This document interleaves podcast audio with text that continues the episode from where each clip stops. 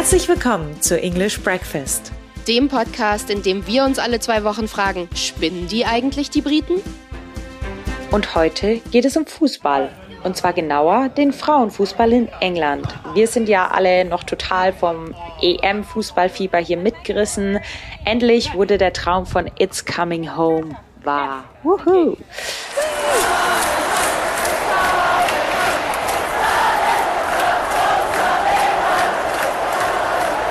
Das haben wir mal zum Anlass genommen, um die sehr interessante und turbulente Geschichte des Frauenfußballs in England unter die Lupe zu nehmen.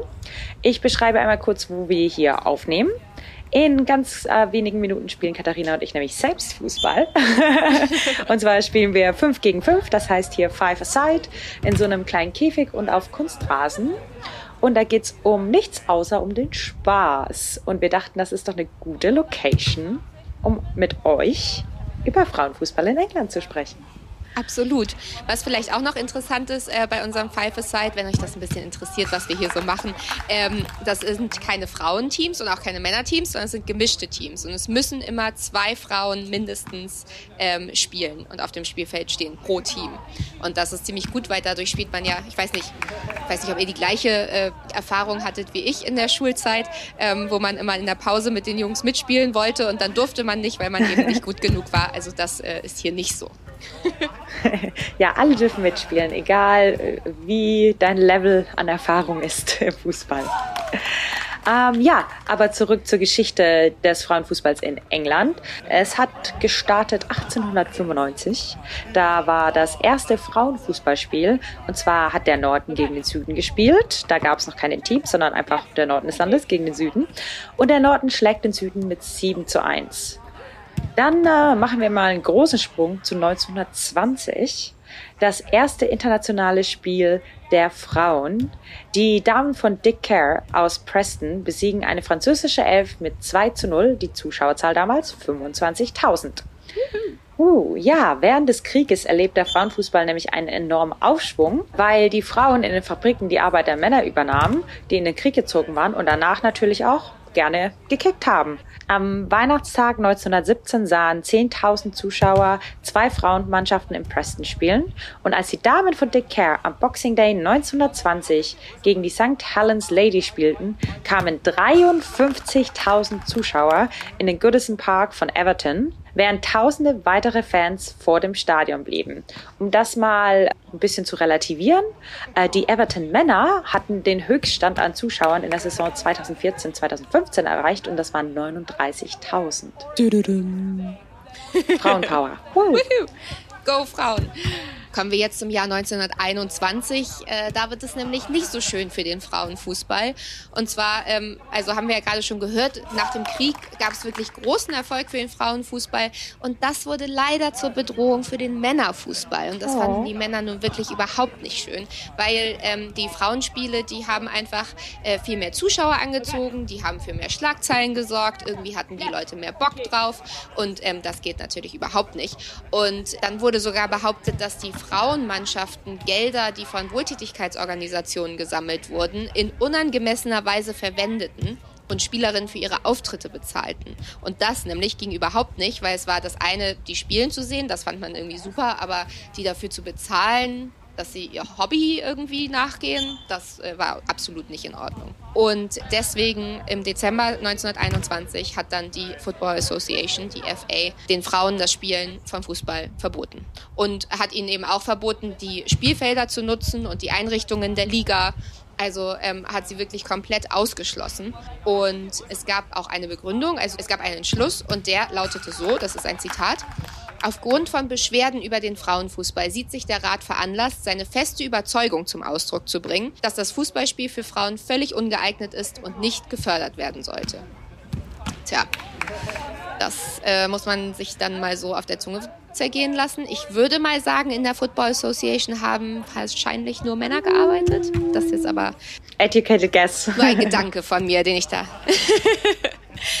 Ähm, ja, und ähm, es war dann eben auch so, dass das Ganze von der Presse aufge, aufgegriffen wurde und ähm, die Birmingham Daily Gazette zum Beispiel hat einen Arzt interviewt und der hat gesagt, dass das Kicken eine zu ruckartige Bewegung für die Frauen sei und hat deswegen gesagt, so wie der Körperbau einer Frau runder ist als der eines Mannes, sollten auch ihre Bewegungen runder und weniger eckig sein. Ja, ich habe über meine Bewegungen noch nie so nachgedacht. Ich denke mal, wenn ich den Robot Dance mache, bin ich eher eckig. ich weiß nicht, ob das gut für mich ist. ich verstehe auch nicht so richtig, was ist denn an Fußballspielen eckig? Also wie spielst du denn, wenn du im Zickzack läufst? Ist das nicht okay? Nee, oder? ich glaube, weil du ja dein Bein ausstreckst oder so. Ja, ich weiß auch nicht. Was ist denn dann rund? So Breakdancen, so die, die, der Wurm oder so. Belly Dance, das ist okay. Ja. ja, wenn, wenn ich das nächste Mal ähm, unsere Wohnung aufräumen soll und putzen soll, dann ähm, sage ich meinem Freund auch, ich kann das leider nicht machen. Das ist zu eine eckige Bewegung für meinen Körper. das müssen wir jetzt mal lassen. Ja, das war leider so ein bisschen der Todesstoß für den Frauenfußball, weil ne, wenn sie keine, keinen Zugang mehr haben zu den Feldern und irgendwie das nicht mehr wirklich erlaubt ist, sie haben immer wieder versucht, das so ein bisschen aufzubringen, aber es hat leider einfach nicht so richtig äh, geklappt. Aber das Verbot des äh, englischen Frauenfußballs wurde von der FA dann erst 1971 aufgehoben. Und äh, zu diesem Zeitpunkt hatte es halt dem Sport bereits einen wirklich schweren Schaden zugefügt. Und naja, ich würde sagen, bis heute sich nicht zu 100 Prozent erholt hat. Ja. Da kommen wir auch gleich noch zu, aber in England gab es dann erst 2018 wieder eine vollwertige Frauenfußball-Profiliga. Genau, und das ist ja alles ziemlich, ja, wie soll man sagen, überraschend, wenn man das jetzt so hört. Das hätte man nicht gedacht. England das Land des Fußballs, aber hey, Frauenfußball ist mal für 50 Jahre verboten. Ähm, machen wir mal weiter in der Geschichte. 1969, die Women's Football Association, die WFA, wird gegründet und hat 44 Mitgliedsvereine. 1971. Der FA-Rat hebt das Verbot auf, haben wir gerade schon gesagt, dass Frauen das Spielen auf dem Gelände der angeschlossenen Vereine untersagte. Im ersten FA-Cup-Finale der Frauen besiegt Southampton Stuarton in Thistle mit 4 zu 1. 1972 das erste offizielle Frauenländerspiel in Großbritannien wird in Greenock ausgetragen. England besiegt Schottland mit 3 zu 2. 1983, der englische Fußballverband FA lädt die WFA, also die Frauen, ein, sich auf der gleichen Grundlage wie die County Football Association anzuschließen. 1984. England erreicht das Finale des ersten europäischen Wettbewerbs für Frauenfußball. Nachdem England im Halbfinale Dänemark mit 3 zu 1 besiegt hatte, ähm, haben sie eben das Finale erreicht. Dort traf sie auf Schweden und verloren im Hinspiel. Da gab es noch Hin- und Rückspiel.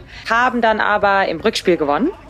Und dann haben die Lionesses leider im Elfmeterschießen 4 zu 3 mm. verloren. Das ist so die, das englische Trauma, ja. das Elfmeterschießen.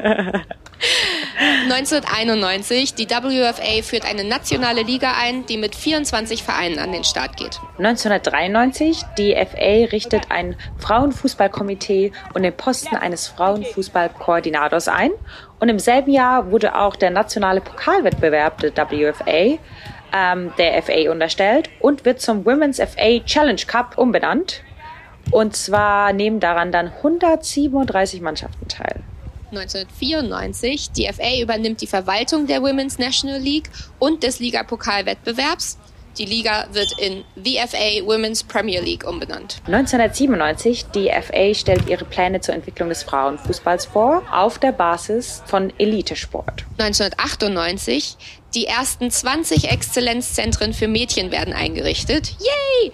Sponsoren werden sowohl für die Liga als auch für die Pokalwettbewerbe gewonnen. Hope Powell wird zur ersten Vollzeittrainerin der englischen Frauennationalmannschaft ernannt. 1999, die USA sind Gastgeber der FIFA-Frauenweltmeisterschaft, bei der die Stadien ausverkauft sind und über 90.000 Zuschauer das Finale verfolgen. 2002. Der englische Fußballverband gibt bekannt, dass Fußball in England zum beliebtesten Sport für Mädchen und Frauen geworden ist. Und das drei Jahre früher, als sie damit gerechnet haben. Ich weiß nicht genau, wie sie das berechnet haben, aber ich glaube, es dauert so viele Jahre, bis es zum beliebtesten Sport wird. 2005, die UEFA Frauenmeisterschaft wird in England ausgetragen. Das Eröffnungsspiel zieht eine noch nie dagewesene Anzahl von 29.092 Zuschauern an. Weitere 2,9 Millionen sehen live auf BBC 2 zu, während das Turnier insgesamt 115.816 Fans in 15 Spielen unterhält. England scheidet aber leider in der Gruppenphase aus. 2006, nach zwölf Jahren Pause, qualifiziert sich England für die FIFA-Frauen-Weltmeisterschaft, die in China ausgetragen wird. 2007, Arsenal gewinnt als erste britische Mannschaft den wichtigsten europäischen Vereinspokal, den UEFA Women's Cup. Englands U19-Mannschaft sichert sich einen Platz bei der U20-Weltmeisterschaft in Chile. Und die englische A-Nationalmannschaft reist zur FIFA-Frauenweltmeisterschaft nach China und erreicht das Viertelfinale, wo sie gegen die USA verliert. Mm. Die USA sind auch ja immer noch ziemlich gut in Frauenfußball, nicht Männerfußball. Mhm. 2008. Everton sorgt für eine große Überraschung, denn die haben nämlich Arsenal im Finale des FA Premier League Cups mit 1 zu 0 besiegt. Und das war deswegen die erste Niederlage für Arsenal die Frauen natürlich, seit mehr als 50 Spielen. Arsenal gewinnt jedoch zum fünften Mal in Folge die Premier League und macht mit dem Gewinn des FA Women's Cup vor der Rekordkulisse von 24.582 Zuschauern im Nottingham Forest FC das Double perfekt. Die englische U17-Auswahl nimmt an der ersten FIFA U17 Frauenweltmeisterschaft in Neuseeland teil, scheidet dann aber leider im Halbfinale aus. Englands U20-Mannschaft nimmt an der FIFA U20 Frauenweltmeisterschaft in Chile teil und erreicht das Viertelfinale, wo sie dann gegen die USA wieder ausscheiden. Englands A-Nationalmannschaft qualifiziert sich dann für die UEFA-Europameisterschaft 2009, die in Finnland ausgetragen wird. 2009. Arsenal gewinnt den FA Women's Premier League Cup im Finale mit 5 zu 0 gegen Doncaster Rovers Bells. Dem Women's FA Cup vor 23.291 Zuschauern im Pride Park mit 2 zu 1 gegen Sunderland und holt sich zum sechsten Mal in Folge den Titel in der Premier League. Und wir haben ja jetzt schon ganz schön viel über Arsenal gehört und dass sie den Frauenfußball so richtig dominieren, zumindest für eine lange Zeit in der Geschichte auch. Und wir haben uns gedacht, wieso ist es so? Und äh, haben gedacht, es ist mal ganz cool von jemandem zu hören, der Frauenfußball bei der A-Mannschaft bei Arsenal gespielt hat. Oh ja. Und deswegen haben wir uns ähm, Brianna Gold ähm, eingeladen. Die hat uns ein bisschen verraten, wie es eben ist, bei den Arsenal Ladies als Profi zu spielen und vor allem hat sie uns auch erzählt, wie ja, die Behandlung von Männern und Frauenteams sich entweder unterscheidet oder auch nicht. Yeah, so when I used to play for Arsenal um, within the Arsenal system um, for Arsenal women in the development squad, als ich für Arsenal gespielt habe, habe ich erlebt, dass der Club wirklich die Identität beibehält, also was er ist, und das auf beiden Seiten, dem Frauen- und dem Männerteam die Integrität und was sie repräsentiert und auch so Sachen wie der Spielstil. Also es war sehr auf Ballbesitz orientiert. Aus meiner Erfahrung hat es sich angefühlt wie eine große Familie. Jeder ist sehr freundlich. Der Unterschied zwischen Frauen und Männern war eigentlich nur, wie lange sie beim Club waren. Die Frauen hatten kürzere Verträge. Und um Männer ins Team zu bekommen, hatte ich das Gefühl, wurde viel mehr Aufwand betrieben. And sometimes on the men's side, they seem to jump through a bit more hoops, I think, to get men on the team. Da sieht man, glaube ich, den Grund, wieso die Arsenal Ladies so gut sind. Nicht nur, dass sie den gleichen Zugang zu den Trainingsplätzen haben oder den gleichen Zugang zu den Angestellten, sondern auch der Respekt und die Philosophie innerhalb des Clubs ist das gleiche für Frauen und Männer. Dann machen wir mal weiter zurück zu 2009. da gewinnt nämlich die englische Nationalmannschaft den Zypern-Pokal und besiegt im Finale Kanada, um ihre erste internationale Trophäe zu gewinnen. Die englische A-Nationalmannschaft erreicht dann zum ersten Mal seit 25 Jahren das Finale der UEFA-Meisterschaft und unterliegt in Finnland gegen Deutschland, während die U19 ihren UEFA-Meisterschaft in Belarus gewinnt. 2010 Arsenal wird nochmal wieder Meister in der Premier League, aber Leeds Carnegie gewinnt den Premier League Cup und Everton den Women's FA Cup. Die englische U19-Auswahl unter Mo Mali erreichte erneut das Finale der UEFA-Meisterschaft, verliert dann aber in Mazedonien knapp gegen Frankreich. Es wurde angekündigt, dass die neue Women's Super League im folgenden Frühjahr starten würde. 2011 die FA Women's Super League, FAWSL, äh, ist auch so. Catchy. Es rollt einfach so schön von der Zunge. Ein äh, innovativer Sommerwettbewerb mit acht Mannschaften wurde im April ins Leben gerufen. Arsenal besiegt Chelsea im Eröffnungsspiel in Tooting mit 1 zu 0 und holt sich den Titel. Neben dem FA Frauenpokal gewann sie auch den WSL-Pokal, den Continental Cup. Die englische Frauenmannschaft erreicht bei der FIFA-Weltmeisterschaft in Deutschland das Viertelfinale, scheidet aber im Elfmeterschießen gegen Frankreich aus. 2012. Frauenfußball wird in England immer populärer, auch weil das Team GB Women bei den Olympischen Spielen in London ähm, großen Erfolg hatte und das Viertelfinale erreichte und ähm, da sind dann natürlich alle Feuer und Flamme gewesen. Arsenal sichert sich außerdem den FAWSL-Titel. Birmingham gewinnt zum ersten Mal den FA Women's Cup und die englische A-Nationalmannschaft qualifiziert sich ungeschlagen für die Europameisterschaft 2013. Im März wird dann bekannt gegeben, dass England die Endrunde der UEFA U17 Europameisterschaft der Frauen 2013-2014 ausrichten wird.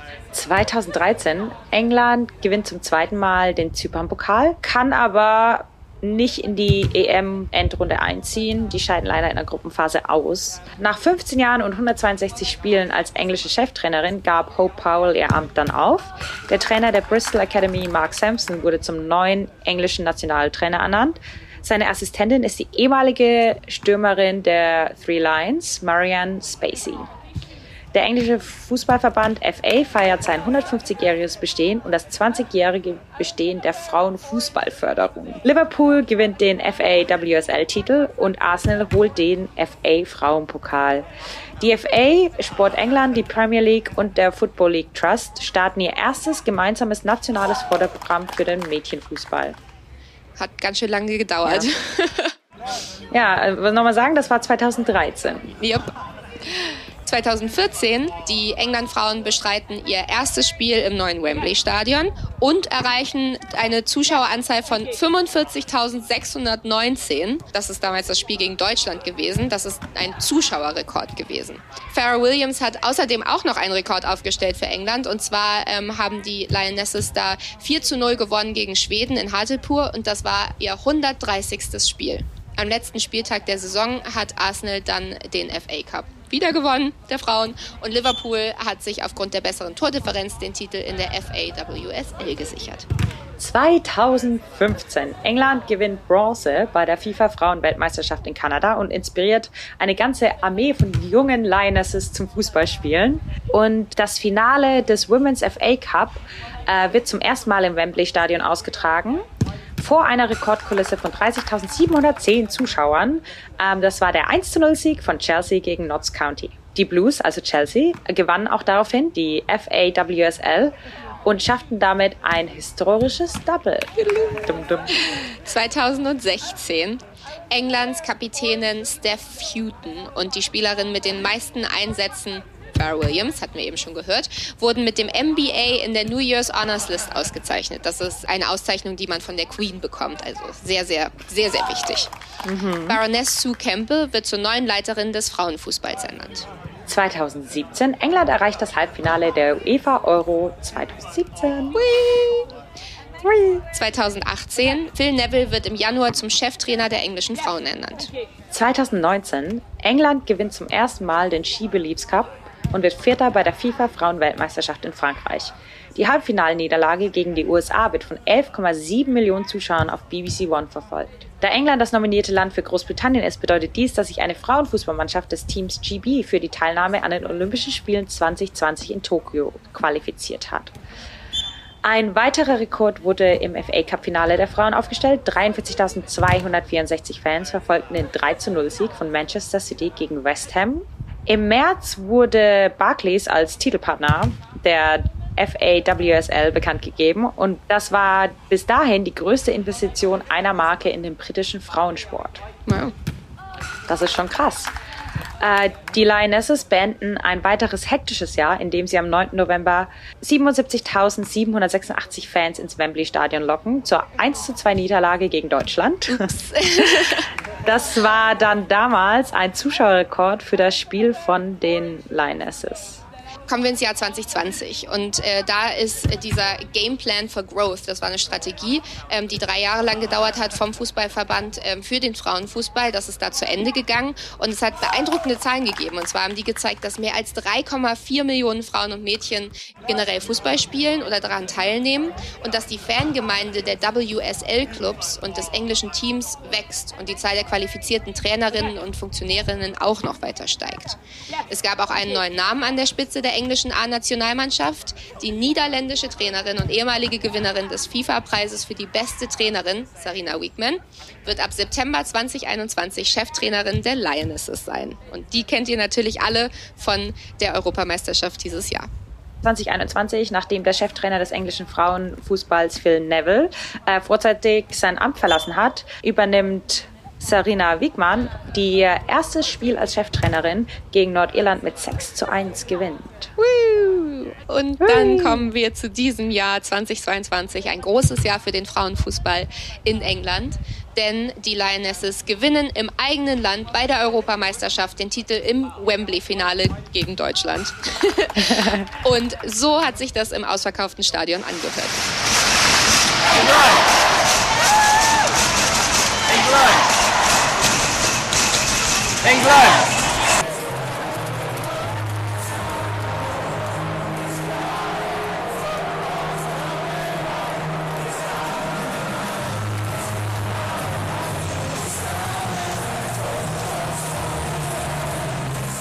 Ja, das Finale und die ganze EM erzeugten die höchsten Einschaltquoten. Der BBC-Zuschauerrekord war bei 17,4 Millionen gelegen. Das bedeutet, es ist das meist angesehene Frauenfußballspiel ever auf UK Television, also hier im Fernsehen. Nice. Und das meistgesehene TV-Programm in jeglichen Genre. Wow in 2022. Ja, und nicht nur im Fernsehen wurden neue Rekorde erreicht, was die Zuschauerzahlen angeht, als Chloe Kelly mit ihrem Tor zum 2 zu 1 in der Verlängerung den Lionesses den, den Gewinn sichert äh, über Deutschland, oh, waren im Stadion rekordverdächtige 87.192 Menschen, die zugeschaut haben. Das ist die höchste Nummer bei Männern oder Frauen, die jemals anwesend waren im Stadion im Wembley. Crazy. Bei einem EM-Finale. In Deutschland wurde die Debatte um gleiche Bezahlung, also Equal Pay, durch einen Tweet von Olaf Scholz dann angefeuert. Der hat nämlich gesagt, wir haben 2022, Frauen und Männer sollten gleich bezahlt werden. Das gilt auch für den Sport, besonders für Nationalmannschaften. So, nicht nur Spanien, sondern auch die USA, wie wir wissen, sind in gleiche Bezahlung richtig weit vorne. Ähm, normalerweise fragen wir jetzt immer hier, spinnen die Briten? Und wir können fragen, spinnen die Briten äh, im Sinne, dass sie Frauenfußball verboten haben? Und ich glaube, Katharina und ich schauen uns einfach nur an und sagen ja. ja. Aber es gibt so viel mehr Facetten, über die man hier sprechen kann. Also ich kann von vornherein eine steile These aufstellen und sagen, es war gut, dass England gewonnen hat. Und jetzt, wo ihr die ganze Geschichte gehört habt und wie hinten dran die englischen Frauenmannschaften waren oder noch sind, weil einfach diese 50 Jahre fehlen. Was meinst du, wieso sie immer gegen die USA verloren haben? Ja, USA hat von Anfang an Mädchen- und Frauenfußball extremst gefördert und in England war es einfach verboten. Ja. Ja, also ich glaube auch, ähm, dass das irgendwie war es wichtig. Ich bin auch froh, ehrlich gesagt, dass die Frauen gewonnen haben und nicht die Männer letztes Jahr, ja. Weil die Männerfans sind dann doch irgendwie noch mal ein klein bisschen anderer Schlag und ich muss sagen, den Frauen habe ich es auf jeden Fall gegönnt. Ich hatte während des Finales so ein bisschen, ich bin da reingegangen und habe gedacht, hm, eigentlich bin ich für England, weil ich es denen eben gönne und weil irgendwie das schön wäre, wenn die gewinnen im eigenen Land. Und dann habe ich geguckt und habe währenddessen gemerkt, hm, nee, eigentlich will ich doch, dass die Deutschen gewinnen, obwohl die ja schon öfter eine Europameisterschaft gewonnen haben. Und ich war danach auch am Mannschaftshotel der Deutschen und habe gesehen, wie die eben angekommen sind und habe gesehen, wie niedergeschmettert die auch waren. Ähm, und das hat mir wirklich wahnsinnig leid getan. Und trotzdem auf der anderen Seite ähm, war es wirklich einfach schön zu sehen, wie sich hier die England-Frauen und auch eben alle Zuschauer und Fans gefreut haben und was das eben auch losgestoßen hat hier. Also es war mhm. plötzlich überall, ich meine bei Twitter, in den sozialen Netzwerken, jeder hat darüber gesprochen, jeder hat auch darüber gesprochen, wie sich der Frauenfußball auch verändert hat irgendwie. Also ja. dass natürlich, wenn du Geld reinsteckst, oh, Surprise, ähm, die besser werden und dass sie schneller werden und dass es einfach viel, viel besser aussieht als noch vor einigen Jahren und äh, sie natürlich deswegen auch erfolgreicher sind. Ja, ich hatte ähm, natürlich auch, wir haben alle darüber berichtet, das war ein großes Ding und zur gleichen Zeit war auch der Women's Africa Cup in Afrika stattgefunden hat. Deswegen habe ich ähm, im Zuge meiner Arbeit mit vielen verschiedenen Menschen, die in der Berichterstattung involviert sind ähm, und im ja, Frauensport involviert sind, gesprochen auf der ganzen Welt und äh, hauptsächlich Frauen, die äh, im, in der Berichterstattung arbeiten. Und was ich finde, was ich für mich mitgenommen habe aus diesen Unterhaltungen, ist, dass ja immer gesagt wird, ja, wir können die Frauen nicht gleich bezahlen, weil sie bringen ja nicht so viel Geld ein wie die Männer. Da wird immer diese Rechnung gemacht und ich so, ja, also wenn du dir die trockenen An äh, Zahlen anschaust, ja, das stimmt. Aber man kann doch nicht erwarten, dass sich irgendwas verbessert, wenn man nicht investiert und was daran ändert. Du hast ja jetzt gesehen, es wurde so viel Geld reingesteckt und so viel PA gemacht und so viel Werbung gemacht und dann sind die Leute gekommen. Dann sind die Leute gekommen, haben sich Tickets gekauft, haben zugeschaut zu Hause, haben äh, große Public Viewings gemacht. Aber da muss erstmal investiert werden. Und das ist das, man muss es in die Hand nehmen, muss es verändern und dann kann man den Frauenfußball auf genau das gleiche Level wie den Männerfußball bringen. Das ist nur, es muss was gemacht werden. Genau, also es hat ja gezeigt, dass äh, die Leute sich genauso freuen über eine Frauenfußball-EM und das genauso angucken wie eben bei den Männern. Und ich glaube, wenn du halt nicht weißt, dass es stattfindet, weil ich meine, mhm. nicht jeder ist jetzt generell, ich glaube, generell so Meisterschaften, Weltmeisterschaften, Europameisterschaften, das hat immer die meisten Zuschauer, also auch diejenigen, die sonst keinen Fußball gucken, gucken sich eben sowas gerne an, einfach wegen der Stimmung und, und irgendwie ist es ein anderes Feeling dann im Land. Ähm, und wenn du aber gar nicht weißt, dass die stattfindet, weil, also ich gehöre dazu, dazu, auf jeden Fall. Ich bin ja jetzt nicht der größte Fußballfan, aber ähm, wenn ich das überall sehe und irgendwie weiß, das findet statt und es wird in den Pops gezeigt und man trifft sich, um das zu gucken, dann bist du ja gleich viel mehr excited, als wenn du gar keine Ahnung hast, dass es überhaupt stattgefunden hat. Plötzlich ist vorbei und dann kommt so, ach ja, übrigens, Deutschland hat schon wieder die Europameisterschaft gewonnen und äh, du wusstest gar nicht, dass es stattfindet, weil man sich halt eben nicht damit äh, so auseinandersetzt. Deswegen zeigt es ja ganz klar, dass wenn du den Leuten sagst, das findet statt, dass die sich dann auch darüber freuen. Ja, ich finde, wir müssen auch überhaupt nicht in so diese Equal Pay-Debatte reingehen, weil für mich ist es einfach keine Debatte. Ähm, es muss was gemacht werden. Ich weiß, dass es ein langer Weg ist, aber ich finde es halt einfach zu sagen, ja, die bringen nicht so viel Geld ein, deswegen können wir denen nicht so viel bezahlen. Nee, das ist kein gutes Argument. Steckt Geld rein ja, trainiert sie auf die gleiche Art und Weise. Das ist ja auch der Ansatz vom DFB, dieses Equal Play, also dass sie die gleichen Rahmenbedingungen haben, um zu trainieren, um zu spielen, den gleichen Zugang zu Trainern, Ärzten ähm, und diese Physio und ja, den Plätzen und Wellness und alles, alles, alles ist gleich, wie bei den Männern, zumindest in der Nationalmannschaft. Das ist schon mal ja ein wichtiger Schritt, aber dann ähm, ja investiert doch auch darin, dass sie dann auch gleich bezahlt werden oder ordentlich bezahlt werden. Genau, ich glaube, das ist ein erster Schritt. Ne? Also ich verstehe, also erstmal muss man sagen, finde ich, ähm, die Summen, die da im Männerfußball gehandelt werden, die sind also wahnsinnig. Ja. Ähm, ich äh, verstehe nicht, warum es überhaupt so viel Geld da drin geben muss. Das ist aber eine ganz andere Debatte. Und deswegen verstehe ich, dass man den Frauen nicht sofort das Gleiche zahlen kann, weil das Geld muss ja irgendwo herkommen. Du musst ja Leute mhm. finden, die da investieren und so. Aber ähm, zumindest, dass man sie angemessen bezahlt, weil wenn es Profisportlerinnen sind, die das als Hauptjob haben, dann müssen sie auch von diesem Hauptjob leben können. Weil sonst macht das ja überhaupt gar keinen Sinn. Und sonst kannst du ja auch nicht jemanden, der nebenbei noch einen anderen Job hat, mhm. äh, kannst du ja von dem nicht erwarten, dass der genauso gut spielt wie jemand, der sein komplettes Leben darauf ausrichtet, eben Profifußballer zu sein. Und ähm, ich finde einfach, also als ich es jetzt geguckt habe, ich muss sagen, ich finde Frauenfußball sehr viel aufregender als Männerfußball, weil irgendwie viel mehr passiert. Ich habe das Gefühl, die spielen auch ein bisschen rougher als die Männer. Es liegt nicht ständig jemand auf dem Boden und heult. Ähm, die sind irgendwie viel härter im Nehmen. Es passiert viel schneller was. Liegt natürlich auch daran, es gibt, glaube ich, viel mehr Tore, so zum Beispiel aus einer Distance, die geschossen werden, weil natürlich die Tore das musste ich auch erstmal rausfinden, haben die gleiche Größe wie bei den Männern, aber die Frauen sind ja natürlich nicht so groß wie die Männer mhm. tendenziell. Also gerade wenn man jetzt bei den Torwärterinnen guckt. Und ähm, es ist auf jeden Fall ein anderes Spiel. Aber ich würde sehr gerne ähm, allen Männern, die immer sagen, ja, ich kann mir Frauenfußball nicht angucken, weil das ist so langsam und, und die, das sieht so amateurmäßig aus und so, würde ich gerne einmal sagen. Also das, was die Frauen gezeigt haben bei der Frauen-EM dieses Jahr, äh, war wirklich wahnsinnig. Alleine dieses Tor ähm, mit der Hacke rein, einmal so von hinten. Ich höre es so mega von den Engländern. Ja, ich hätte noch ein gutes Schlusswort, das ähm, auch in der Unterhaltung mit einer Reporterkollegin aus Kenia zustande gekommen ist, die dann auch über den Afrika Cup der Frauen äh, gesprochen hat. Und wir hatten so eine Unterhaltung über die Euros und über hier. Und haben, ja, dann haben viele Männer gesagt, oh mein Gott, die Frauen können ja Fußball spielen. Und dann hat sie gesagt, ja, dann sage ich immer, ja, was glaubt ihr denn, was die im Training machen?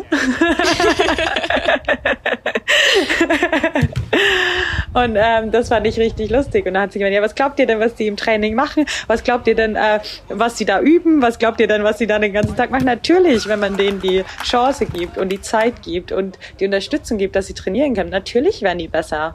Ja. Also, es ist doch ganz einfach.